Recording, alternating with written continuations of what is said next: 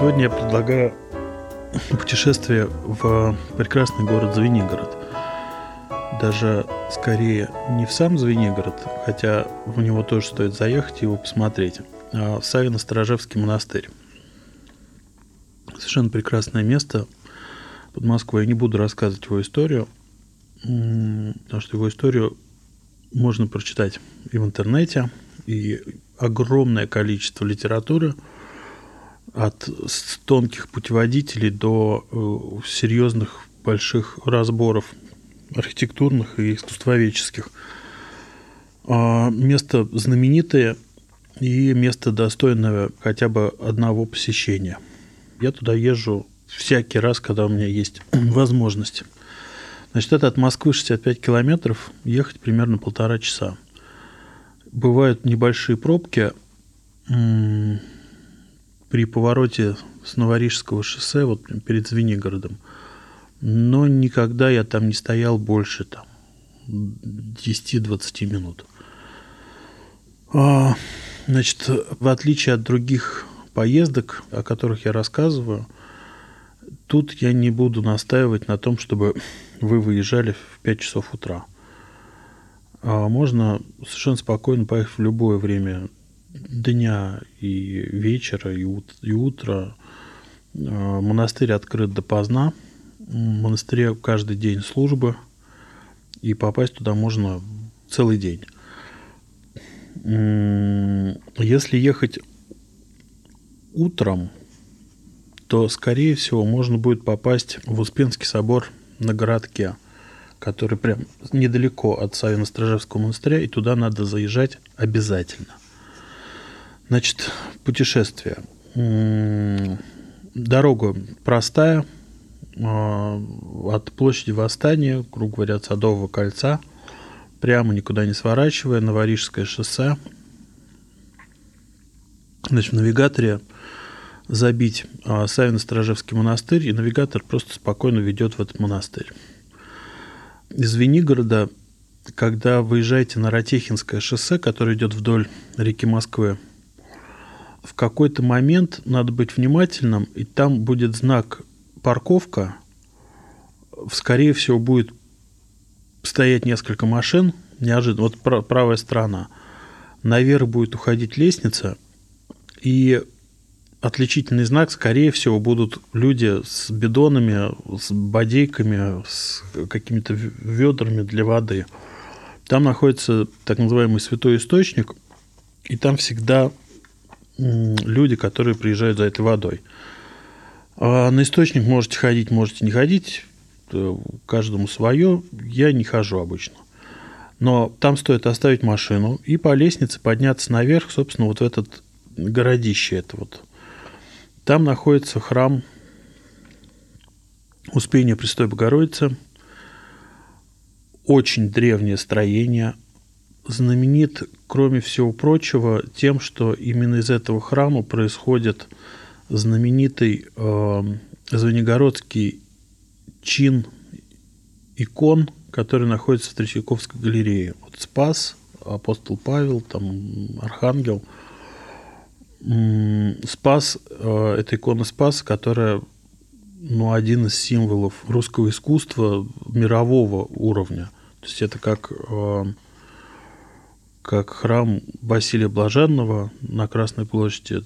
Следующий, я думаю, что это вот как раз этот Спас, а дальше идет Троица Рублева. А потом Большой театр с балетом. Значит, в самом соборе э, можно посмотреть, это в Успенском соборе на городке.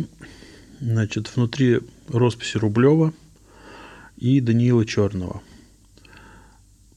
Кстати, в Третьяковке когда вы пойдете смотреть этот чин, обратите внимание на Владимирскую икону Божьей Матери, фрагмент который, а именно глаз, а, является логотипом кинокомпании Icon Мэла Гибсона.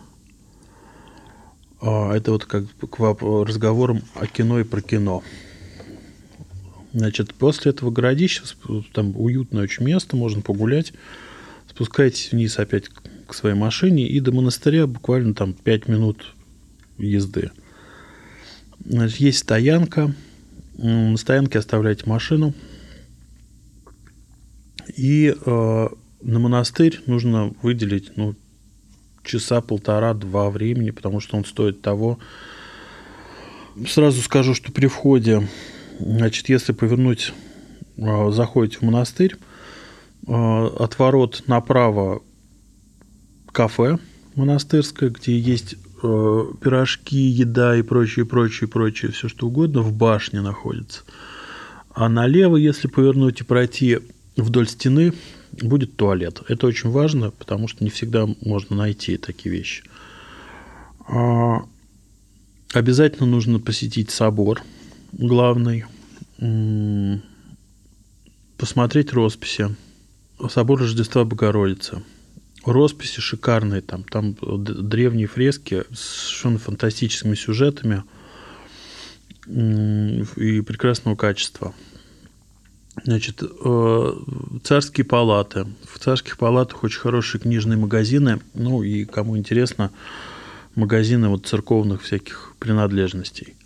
Значит, возможно, по-моему, в летнее время или в теплое время пускают на колокольню – я там на колокольне был, и я помню, что пускали очень многих. Но вот сейчас, там последний раз, когда я ездил проверять этот маршрут, а, колокольня была закрыта. Как бы выяснить, можно туда или нельзя залезать в другие дни, я не, не смог. А, если ехать из монастыря, то по правой стороне вот этого э, шоссе будет видна, значит, река Москва – и там есть такое кафе, которое называется При, «Пристань» или «Причал». Вот. Есть там, не знаю, я там никогда не ел, но можно на этом причале, на самом постоять, посмотреть на реку. Правда, красиво, на там сильное течение. Такое очень успокаивающее, хорошее место. Будете проезжать через Звенигород, и имеет смысл остановиться и посмотреть городок. Не смотреть весь город, потому что он, в общем, такой достаточно поломанный, и каких-то старины не осталось. Но если верхнюю его часть, которая будет слева, если прям подняться по горке в любой переулок, который уходит наверх, оставить там машину, то походить по этим переулкам массу получите удовольствие. Старые дома, старые дачи, такая атмосфера – старого советского послевоенного города, такой Паустовский, Пришвин и так далее. А, от Москвы, еще раз повторю, 65 километров, ехать полтора часа. А читать про Звенигород, это место важно знать про изучающим русскую историю. Читать про Савино-Сторожевский монастырь и читая про монастырь, невозможно упустить э, Успенский собор на городке. Спасибо.